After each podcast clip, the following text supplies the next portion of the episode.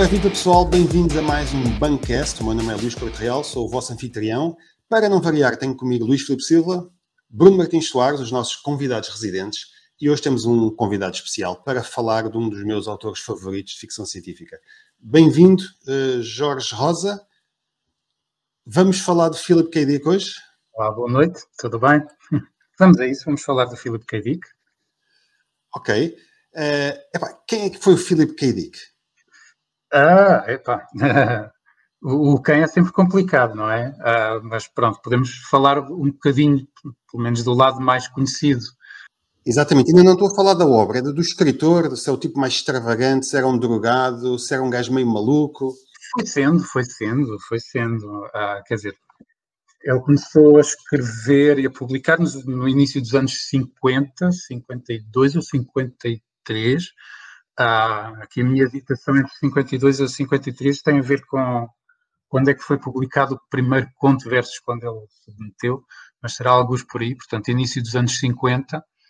Ah, durante a década de 50 publicou ah, bastantes contos, muito mais contos do que novelas, e depois a carreira dele lançou-se verdadeiramente, enfim, lançou-se é sempre muito relativo, ah, tendo em conta que estamos a falar de um género muito específico, não é?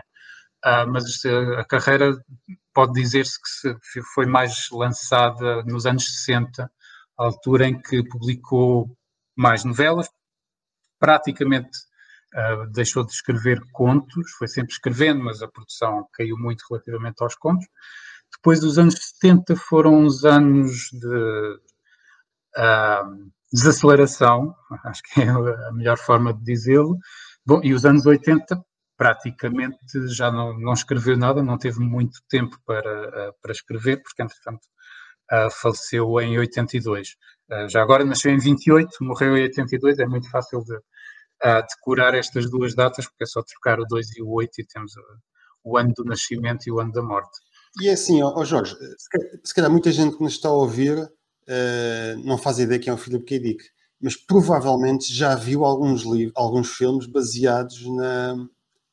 Queres-me só dar aí dois ou três nomes de filmes que toda a gente conhece? Uh, o mais conhecido, e eu diria que uh, sem dúvida o melhor, é o Blade Runner, não é?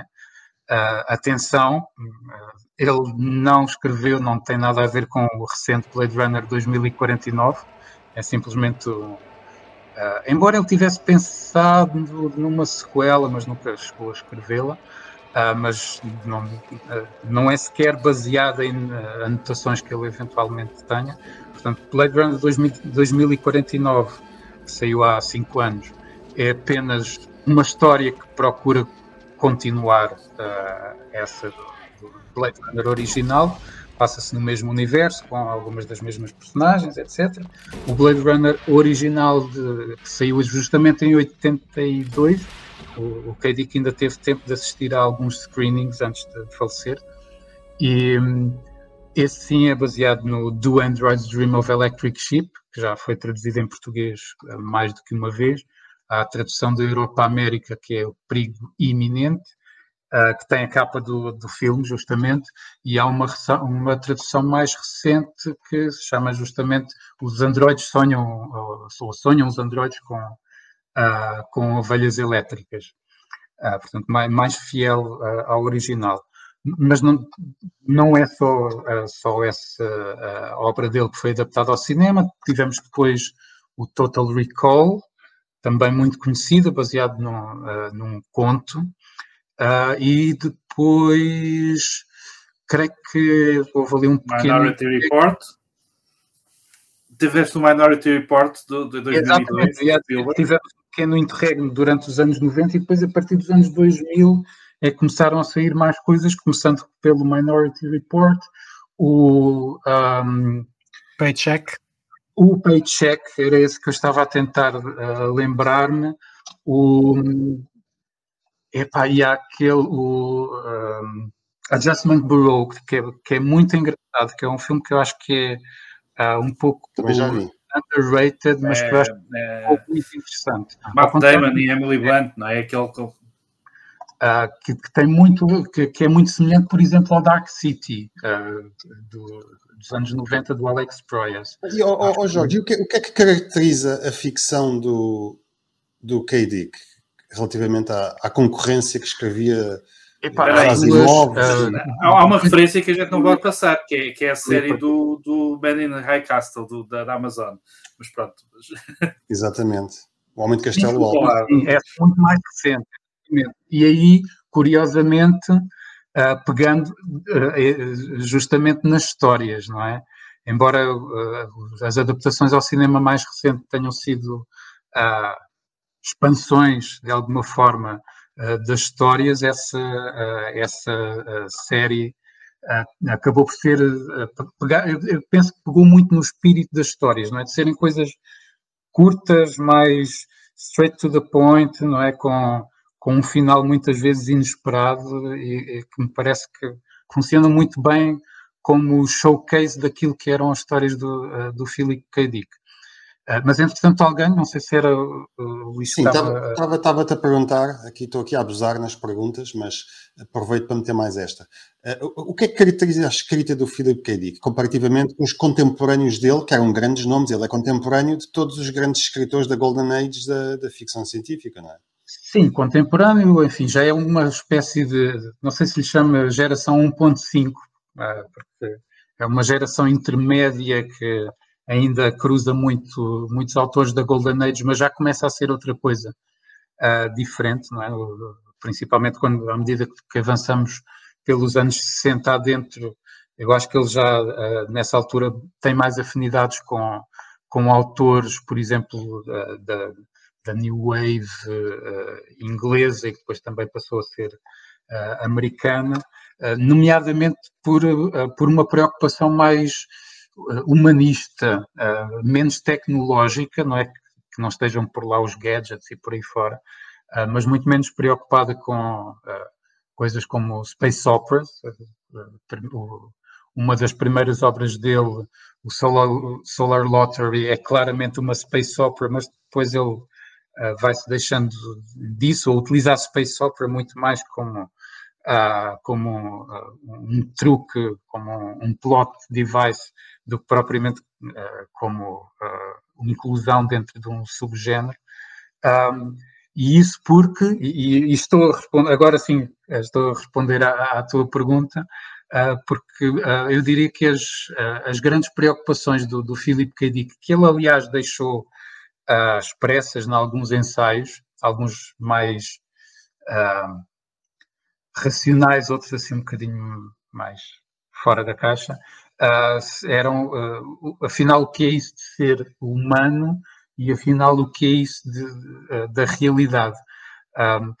uma coisa, voltando a falar um pouco na, na vida dele, uma coisa que pouca gente sabe é que ele chegou a, a, entrar para uma licenciatura em filosofia, acho que saiu passado um semestre, portanto foi, foi mesmo uh, uh, abandonou muito, muito rapidamente, mas nunca deixou de interessar-se por, por essas temáticas filosóficas, no, num sentido muito autodidata. A academia não me interessava por ou não interessou uh, por aí além. E, oh, e Jorge, mas isso é muito interessante, quer dizer, é um tipo que se focou na realidade e no ser humano. Em detrimento... ser humano e as duas e, e, numa, e também no modo como, como é que as duas coisas de alguma forma uh, se podem articular, sei lá, por exemplo, uh, um conceito que, uh, que ele mencionava muito, inclusive nos ensaios, era a ideia de uh, koinos cosmos. Não sei se estou a pronunciar isto em grego da forma correta, mas uh, cosmos, universo, koinos comum, portanto, um universo que, que todos partilhamos, que todos tem, temos em comum, se bem que, e este é depois o, o, o twist uh, da, da, coisa relativamente ao Filipe K. Dick, se bem que muitas vezes esse universo em comum é uma alucinação coletiva, é? E, portanto, uh, onde é que está a realidade, onde é que está a alucinação? Isso parece uma coisa interessante. Eu, eu, eu, eu às vezes refiro, quando falo de, de, ficção científica, já referi aqui acho várias vezes, uh, um tipo de narrativas de ficção científica que, que eu acho que se eu, não, talvez não se possa dizer que ele inaugurou, mas que ele é profícuo, que é aquilo que eu chamo narrativas de consciência, não é? Que é uh, uh, há sempre uma, uma ilusão ou, ou uma, uma, um jogo de espelhos sobre o que é que é a realidade e o que é que não é a realidade. Uh, o, que é que, o que é que nós de facto podemos entender como realidade ou não. Em, em, todo, em todos esses. Vemos isso em todos esses filmes que, que falaste, vemos isso na, nas obras dele. Há, há, uma preocupação muito, muito grande, de facto, em.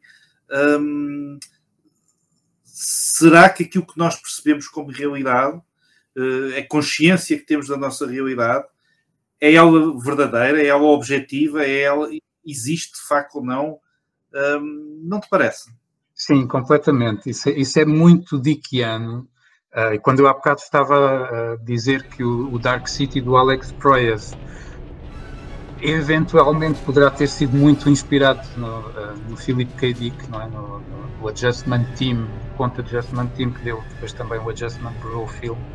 Uh, é justamente porque foca essa questão, não é? Afinal, uh, aquilo que experienciamos corresponde à realidade? Uh, será que o facto de experienciarmos essa realidade em comum é alguma garantia de que ela seja mesmo real? Ou será, como eu estava a dizer a propósito da ideia da alucinação coletiva, ou será que isso é apenas mais um, um truque de um, daqueles demónios cartesianos uh, para nos fazer acreditar que a realidade, afinal, é o quando uh, é outra coisa qualquer e aquilo que, uh, que experienciamos é apenas uma ilusão. dou um exemplo muito rápido, para, talvez para demonstrar que, que essa preocupação já, já estava muito presente na, nas primeiras obras. Estou a pensar, por exemplo, no Ainda Sky, que é de meados dos anos 50, um, e que saiu em português, acho que tem duas traduções em português também. Há uma à letra Os Olhos no Céu e outra uh, das edições 70, uh, que é Universos Paralelos. Uh, e basicamente há, há, um acidente num, num reator nuclear e as pessoas que estavam no, nas facilities, nas instalações desse reator nuclear, são transportadas para um, para um um universo que é um pouco estranho e começam a acontecer coisas fora do comum nesse universo, uh, mas pronto, enfim, eles vão tentando adaptar-se uh, a essa nova estranheza, mas as, as coisas, entretanto, mudam, passam a ser ainda um outro universo e depois ainda um outro universo, e às tantas uh, começamos a perceber que aquilo que cada uma das personagens está a experienciar é uma projeção uh, dos medos, dos preconceitos, dos receios de cada uma dessas personagens à vez. E, portanto, na verdade, nós estamos como que a entrar na cabeça de cada uma das personagens, só que a cabeça de cada uma das personagens é mais do que isso, não é? Está a afetá-los uh, verdadeiramente.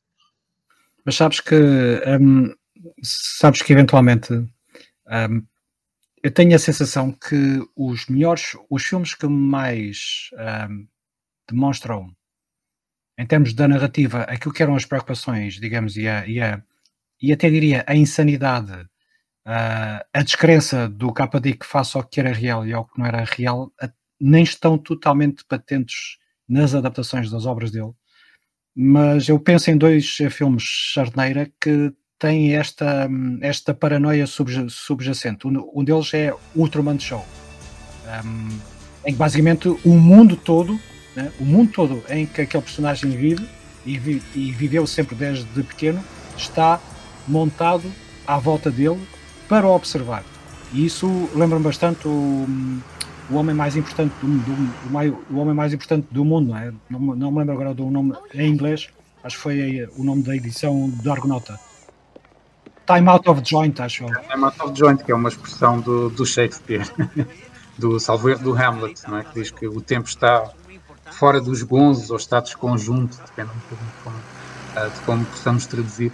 Uh, sim, de facto, uh, é interessante ver essa um, contaminação do, do, universo dickiano em muitos filmes que não são diretamente adaptações do Philip K. Dick.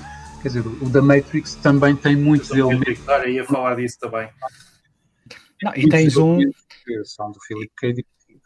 E tens um muito, acho que pouco conhecido, que é o The Game, do David Fincher, que, que é, eu, eu, eu, eu acho que até é dos menos conhecidos, do, ou, ou, menos uh, aclamados do David Fincher, é para aí o terceiro, penso eu. Eu, eu gostei muito do filme, mas porque tive uma, uma leitura especial, pode estar ou, ou não certa, mas lembro-me perfeitamente do, do momento em que Michael Douglas entra numa casa para se refugiar daqueles que estão a persegui-lo e o candeeiro da sala ainda tem a etiqueta do preço.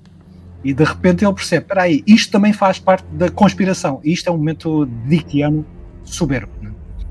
É verdade que o Philip K. Dick escrevia sempre sobre o efeito cogumelos e que isso explica as suas grandes trips narrativas. Nem por Ou era só esquizofrénico? Não sei se é possível fazer aqui também uma dessas divisões por décadas, como eu há bocado estava a, tentar fazer. Uh, mas basicamente, enfim, tentando explicar isto com, de uma forma mais ou menos cronológica. Uh, bom, Philip K. Dick uh, casou-se muito cedo, se bem que também a primeira separação foi muito cedo. Ele casou-se cinco vezes, se, se, não me engano. Um, Pronto, e, e sempre foi uh, a partir do momento em que decidiu começar a, a escrever uh, para ganhar a vida, uh, isso tornou-se uma preocupação, não é? Ou, ou, escrevo muito, ou escrevo isso sou publicado, ou arrisco-me a não poder trazer o pão para a boca ao fim do dia, não é? E, e eu penso que terá um pouco sido por isso que ele, uh, entretanto, começou a, a tomar anfetaminas. Portanto, esse, diria que muito antes da, da, cultura das drogas dos anos 60, uh, ah, ele começou a tomar anfetaminas essencialmente para poder produzir mais, não é? Porque nesta altura uh, era era-se pago à palavra e, portanto, nem sei se ainda hoje é assim, se não se é pago à palavra, mas na altura claramente era. Ah, era-se paga a palavra e, portanto, a diferença entre ah, publicar 10 ah, contos ou publicar só 5 seria, era também a diferença de estar um pouco mais confortável ao fim do mês ou não. entretanto, nos anos 60,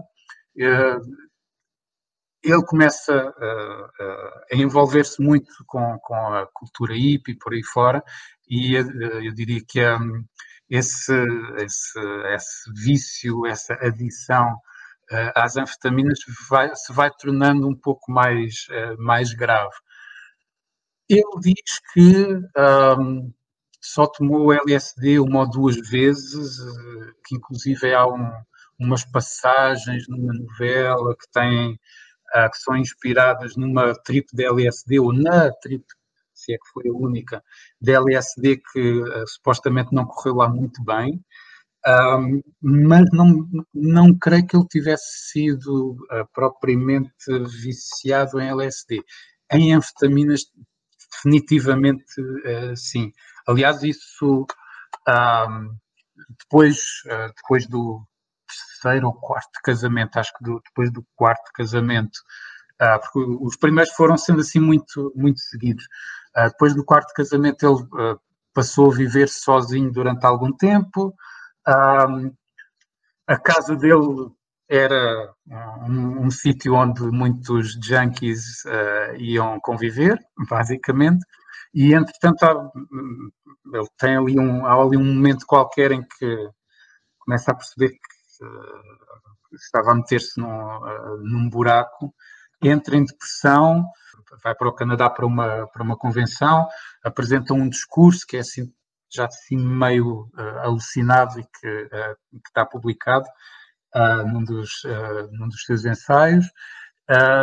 há uma tentativa de suicídio, mas que felizmente não correu bem.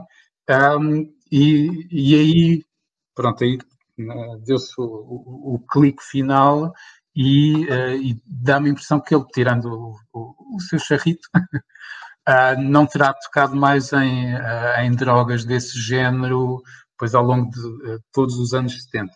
mas isso não quer dizer que, que a coisa tivesse corrido melhor, porque uh, em 74 uh,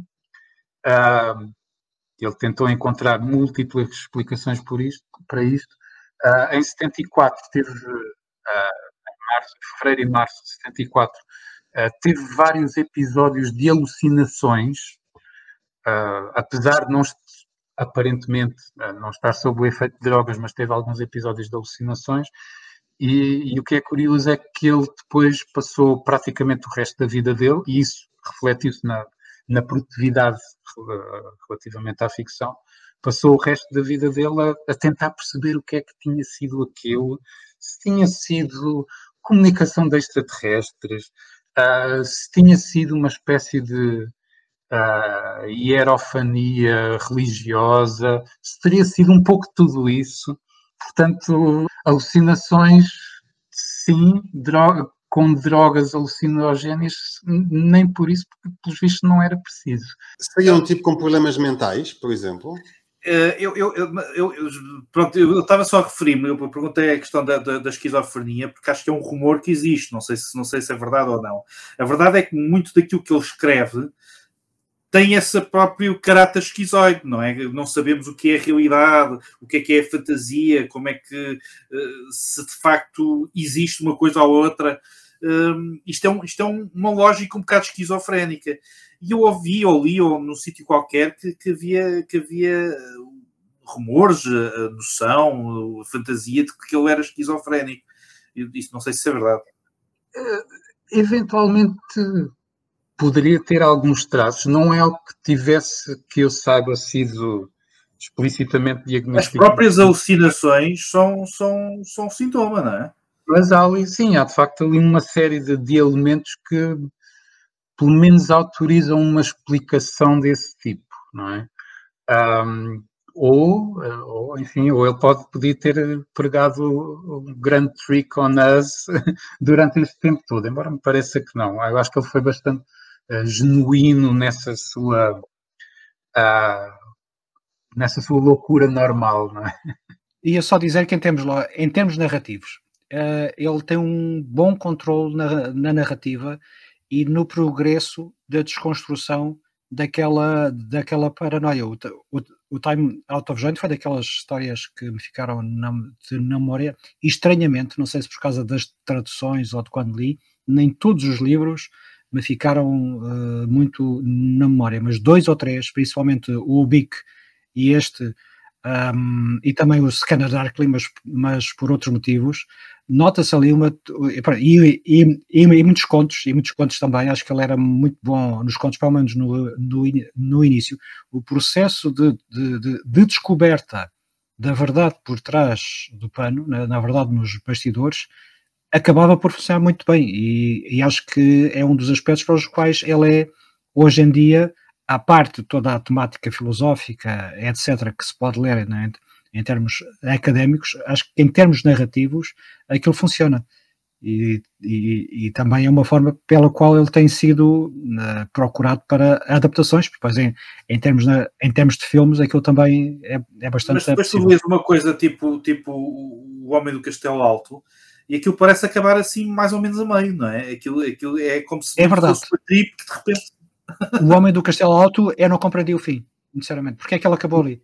E esse ele chegou a, a, escrever algum, a ter alguns, uh, alguns escritos em que tentou fazer uma continuação. Uh, mas depois uh, começava e aquilo acabava sempre por dar outra coisa completamente diferente. Portanto, é, é bem possível que haja várias novelas que inicialmente eram para ser a continuação do Homem do Castelo Alto, mas nenhuma foi a continuação do Homem do Castelo Alto. Mas isso bate certo com, com, essa, eh, com isso que, o Bruno está a dizer, de eh, parece que aquilo acaba de, muito em suspenso. Eh, mas voltando ao que o Luís estava a, dizer sobre haver uma certa um method to our madness, não é? Haver uma lógica por trás daquilo tudo. E por isso é que eu também estava a dizer, se calhar ele, no fundo, está a, a pregar-nos uma grande partida também. Um, uma outra obra que eu estou a lembrar-me, uh, que é das últimas, é o, o Valis. Aliás, as, as últimas obras dele uh, fazem uma trilogia que é muitas vezes conhecida como trilogia de Valles, embora hoje em dia sejam quatro, uh, porque há uma primeira versão do Valles que foi publicada postumamente, mas adiante. Uh, pensando no próprio Valles, que é uma tentativa, é, é aquele que mais claramente um, procura uh, explicar as suas alucinações uh, de, de, fevereiro e março de 1974 e que metem esses elementos de uh, comunicações divinas através de, de, satélites e por aí fora.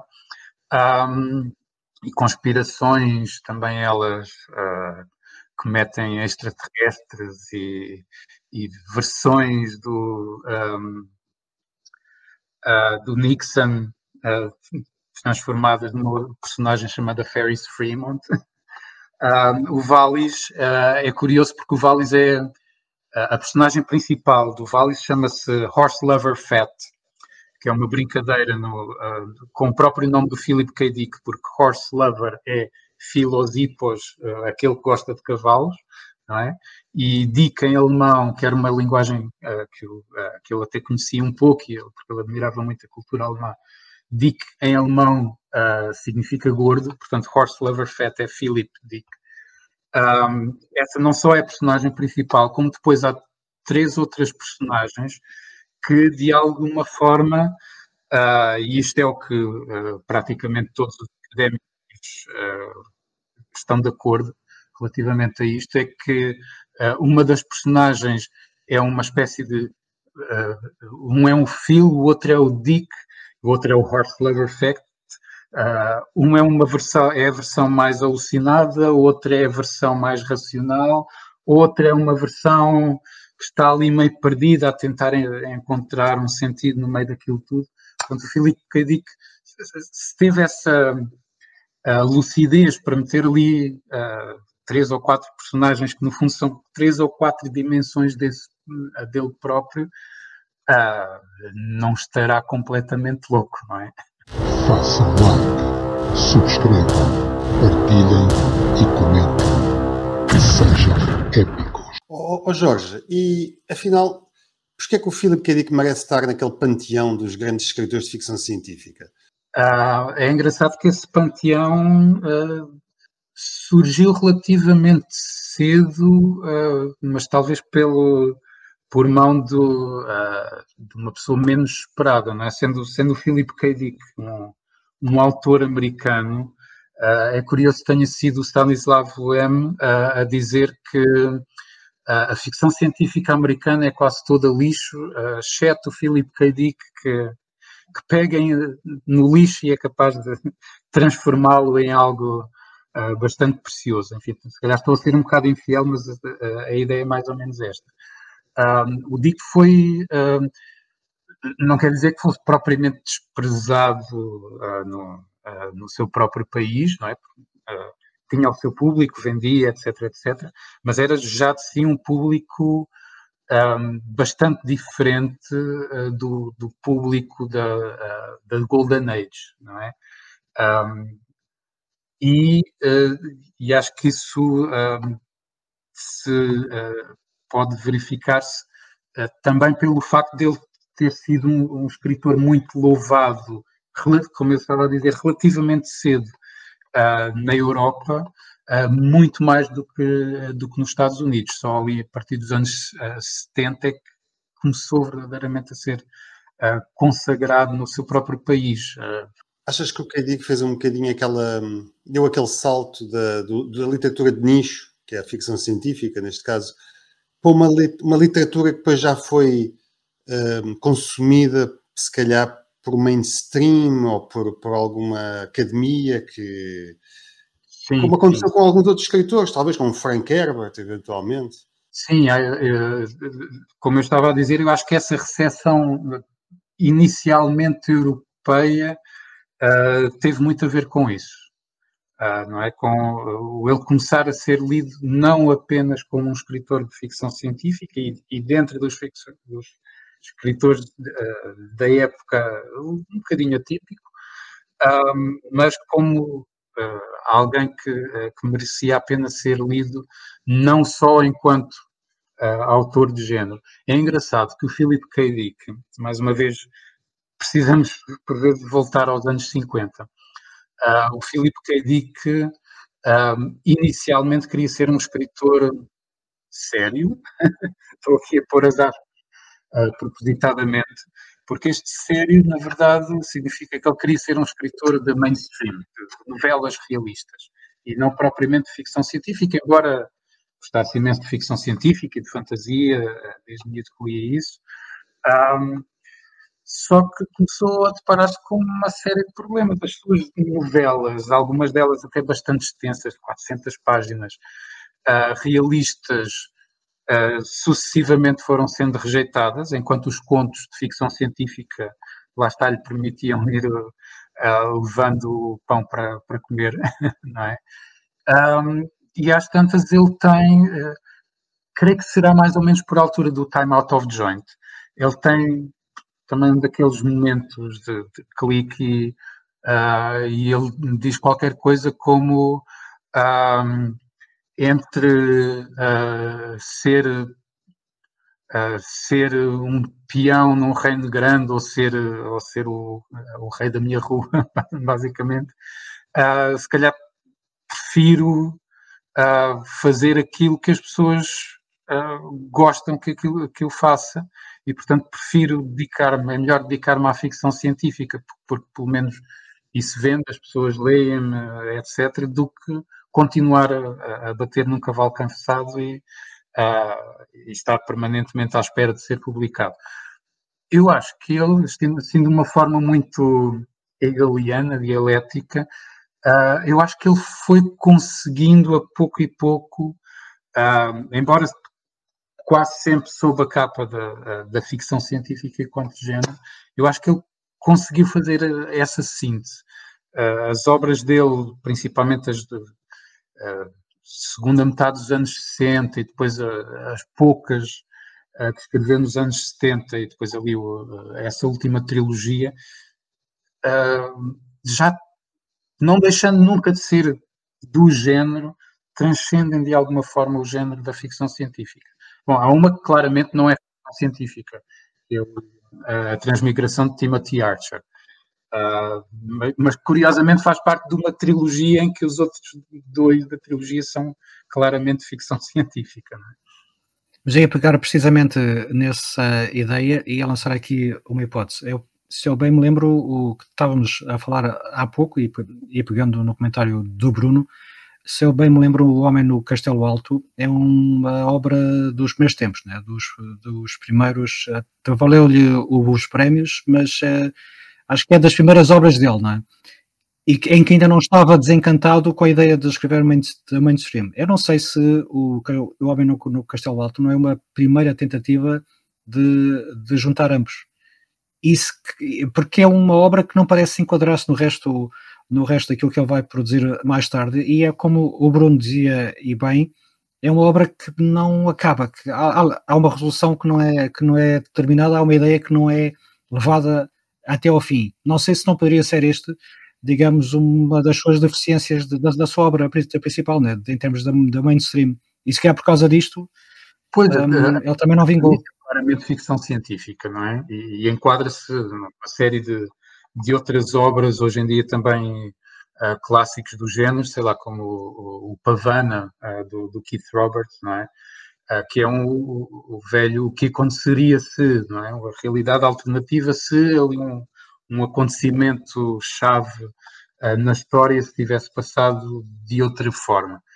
Nesse, pelo menos quanto a essa premissa fundamental do que aconteceria se os Estados, os aliados tivessem perdido a guerra e, e, e as potências do eixo tivessem ganho, aí estamos claramente dentro do género. Mas depois o que vai acontecendo ao longo uh, de, da história não tem muitos elementos de ficção científica e, portanto, sim, tem, é uma obra em que isso. Uh, não sei, que... por acaso não sei. Eu acho, eu acho que parece que não tem elementos, mas eu de repente, eu, eu por acaso não concordo. Eu acho que parece que não tem elementos de ficção científica, mas de repente começa a haver brechas na realidade que tu, tu sentes que é que é ficção científica, não é? Tu Sim. começas a sentir que há uma, inter, uma interligação de dimensões e de repente já é de novo uma, um, um, um romance dick, dickiano, não é? Um romance que põe em causa o que é que é a realidade. Epá, eu acho que o, o Dick foi, e continuo a achar, e foi tremendamente influente. Eu estava de repente a percorrer, por exemplo, a, a, a obra de um, de, uma, de um, tipo como o Christopher Nolan, que é, que, que é dos, dos, mais influentes cineastas do, do, do, do mundo, não é? E, e, praticamente toda a obra dele tem influência do, do Philip K. Começando pelo Memento, passando pelo Inception, um, até o Dark Knight, o Dunkirk, tudo isso tem, uh, uh, tem aquela lógica que é será que a realidade é a realidade? Será que não estamos enganados sobre o que é que, o, o que, é, o que acreditamos? Uh, e, e, eu estou a dizer o Nolan, obviamente, mas aquilo que eu estou a querer dizer é que porque existem vários outros, não é? O que eu estou a querer dizer é, é que apesar de tudo, apesar de ele se ter dele, dele se ter restringido, digamos assim, a, ele tornou-se um, um, um, autor super influente. Sim, sim. Não, mas isso é, isso é muito claro. Uh, estava agora a tentar pensar, será que isso é, uh, se verifica exclusivamente ao nível do cinema ou... É isso que eu ia perguntar. Há sim uma, uma, uma leva de autores de ficção científica contemporânea que claramente bebem de, pá, da, da, do estilo do, do KD, que são herdeiros da, maneira dele escrever, da maneira de pensar, ou, ou, não é assim tão fácil de identificar? Olha, uh, eu tenho lido muito pouco de, quando se, se, falas de contemporâneo, tipo coisas escritas no, no, nos últimos 5, uh, 10 anos, aí uh, será um, um, pouco difícil eu dizer-te. Agora, Cyberpunk, claramente influenciado pelo, uh, pelo Philip K. Dick. E eles declaram, não é? Eu acho que o, próximo, o Bruce Sterling uh, menciona isso. Uh, o, o Slipstream, é? ali de anos 90 e início dos 2000, claramente influenciado pelo, pelo Philip K. Dick. toda a corrente do chamado New Weird, há ali elementos que são uh, muito dickiano. Uh, e portanto, uh, sim, claramente, claramente. O, o, cinema é mais. É-nos mais. É, é, capaz de ser mais fácil encontrar exemplos no cinema, porque é uma coisa mais de massas, mas ao nível da, da literatura de ficção científica. Então, olha, porque a gente está a se aproximar do fim, eu fazia aqui um desafio a todos vocês e começava contigo, Jorge. Pá, qual é uhum. é o livro do, do K. Dick que tu recomendarias a quem, a quem nunca leu K. Dick e qual é o filme baseado numa, numa das suas obras que tu também recomendarias? E vou fazer esta pergunta a todos, portanto podem ir pensando. Uhum. Onde é que tu começavas? Começam por mim, ok. Então, olha, uh, o livro que eu acho que, que é o melhor showcase, sendo muito mais do que um mero showcase, obviamente, da obra do Philip K. Dick, será o Dick. Um, tem traduções recentes, ainda por cima, para quem ah, prefiro ler em português, mas recomendo o inglês. E, e, aí acho que é relativamente fácil como porta de entrada, ah, como, ah, como é que se diz, gateway drug para, para coisas, entretanto, mais, que depois possam ser mais pesadas, mais alucinogéneas. relativamente a filmes, epá, o Blade Runner é incontornável, é muito difícil pegar, mencionar e recomendar um filme que não seja o Blade Runner, embora, sei lá, o, o Total Recall é o. Não, não, não, não, já, já, já recomendaste um, Jorge. Não faças batota. Luís, Luís, queres recomendar aí um, um, um, livro e um filme? Até pode ser o mesmo livro do mesmo filme. Já que o, o, o Jorge já recomendou o, o Bic, penso que foi o primeiro livro dele que eu, que eu li, e assim é uma boa porta de entrada. Vou recomendar o Scanner Darkly, que em português penso se chama O Homem Duplo, que é uma história, uh, sim, de ficção, de, de, ficção científica, por ter alguns elementos, mas também tem muitos elementos realistas barra uh, auto, autobiográficos, e basicamente no final percebe-se que é uma que é uma confissão dele uh, sobre a vivência com a droga e com pessoas que tomam drogas e de como isso vai afetando a mente. E fecha um filme muito interessante do Richard Linklater, uh, com uma técnica especial, o rotoscópio, se eu estou a dizer bem a, a técnica, com o Ken Reeves e o, e o Iron Man, como é que chama o, o Iron Man? O, Robert Downey Jr. Exatamente, o Robert Downey Jr. que está espetacular como, como um, um junkie totalmente temarado e pá, acho que é um é, acho que é um ponto alto da carreira do, do Dick e também um filme diferente de culto que se calhar muitas pessoas não conhecem. Ok, Bruno. Epá, eu, eu, eu se calhar não tenho a, a, a leitura dos, dos romances todos do, do Dick como vocês têm. Aquilo que eu, que eu, que eu me recordo mais melhor é de facto aquilo porque eu, porque eu li há, há menos tempo, é o, é, o, é o Homem do Castelo Alto. Um, e recomendo, porque, porque, porque de facto mexe com uma quantidade de coisas que eu, que eu acho interessantíssimas, incluindo a, a, a diferença entre a abordagem de, à realidade oriental versus uh, uh, ocidental. Um, porque, porque, porque na, no, no, centro de toda a trama está também o, o Tai Chi, o que é, o que é engraçadíssimo. Fizeste, pões-me numa, numa situação, é preciso-me recomendar três filmes diferentes. Uh, vou, só, vou só referir assim por alto a série do, do, do, Homem do Castelo Alto da Amazônia, que uh, apesar de depois ir para sítios que nunca mais acabam e para coisas que o Dick nunca pensou, uh, tem o seu interesse. Mas gostava de recomendar o Paycheck. O Paycheck é, é talvez um dos filmes mais bem conseguidos do John Woo. Uh, o John Woo tem, tem muitas coisas, uh, muitas coisas más, mas tem, tem algumas coisas bastante, bastante interessantes. Uh, não estou a falar de, de, de, filmes em si, mas de, de, de hábitos, de, de, estilo. Há, há, há, há, partes do estilo dele que são execráveis e há partes do estilo dele que são bastante interessantes. E no Paycheck ele tem ali um, um filme mais equilibrado, de facto nos, nos, nos coloca uma série de questões engraçadas também. Mais uma vez, um, sobre a realidade, sobre o que é a realidade, o que é, que é a memória, etc. O que é que é o futuro, mas, uh, mas acho que é, é de recomendar. Opa, eu se calhar recomendava o Minority Report, o, o, o filme neste caso, porque é do Spielberg. Epá, eu tenho, tenho o Tom Cruise em grande, e, e mais uma vez é, é a questão da realidade não é? Tu andas a caçar criminosos que ainda não cometeram os crimes, portanto, serão criminosos ou não? E depois tem toda aquela trama do próprio uh, personagem principal se ver envolvido nisto tudo e ser ele uma vítima a certa altura. Epá, e não, não podemos deixar de falar do Total Recall do Schwarzenegger dos anos 90, pá, aí, que é assim uma grande viagem é uma grande na altura, na altura eu, eu topei pelas paredes. Quando, e, e, mais uma vez tem a ver com a realidade, não é? E a certa altura o personagem sim, sim. já não sabe.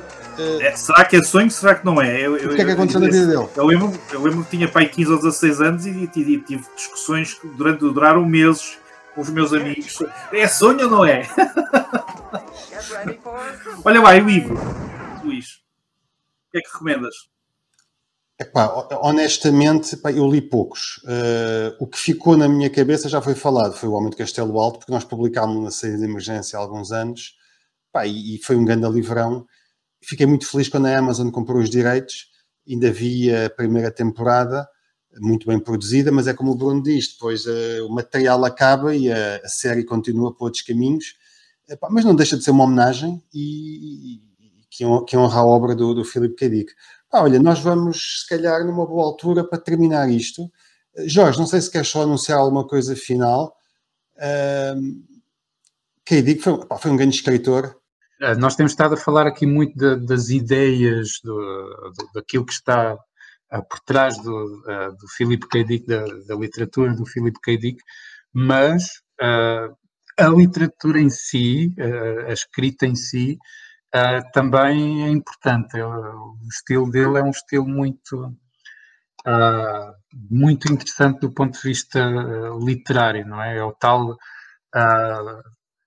tesouro no meio do lixo, ou tesouro apesar do lixo, e, e, portanto não, não é para ser lido apenas como pelo plot, é também para, para ser lido pela, pela sua substância. Pela beleza da, Mas sabes que, deixa-me só fazer este, este comentário. Por acaso, o KDIC é dos autores que, em termos de traduções para português do género, está mais, está mais completo.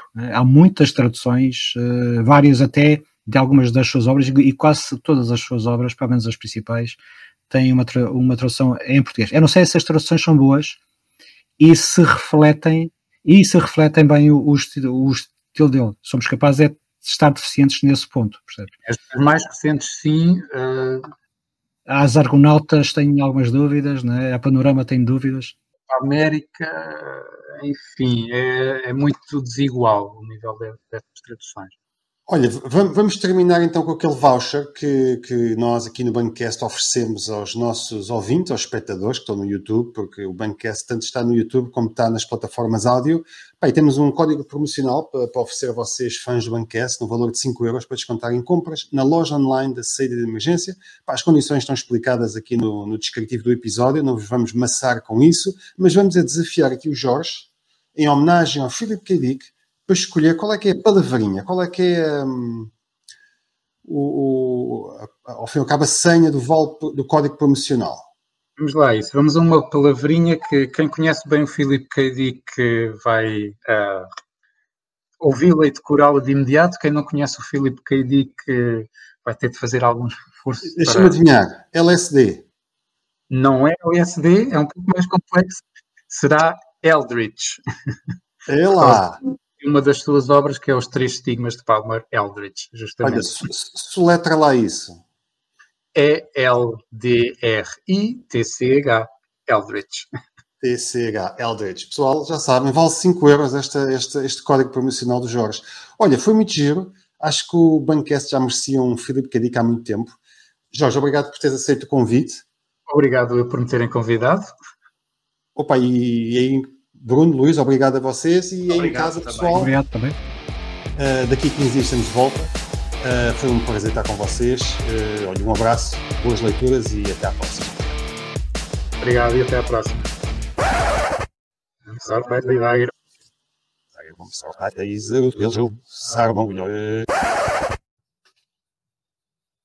Não, não foca automaticamente. É, pronto, então estou cheio de luz. Isto parece quase um estádio com os holofotes. Já falámos okay. mal de ti. Portanto, é pá, é normal. Podemos começar.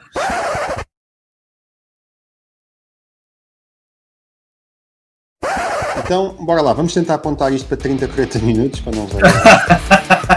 Isso já é uma piada, meu.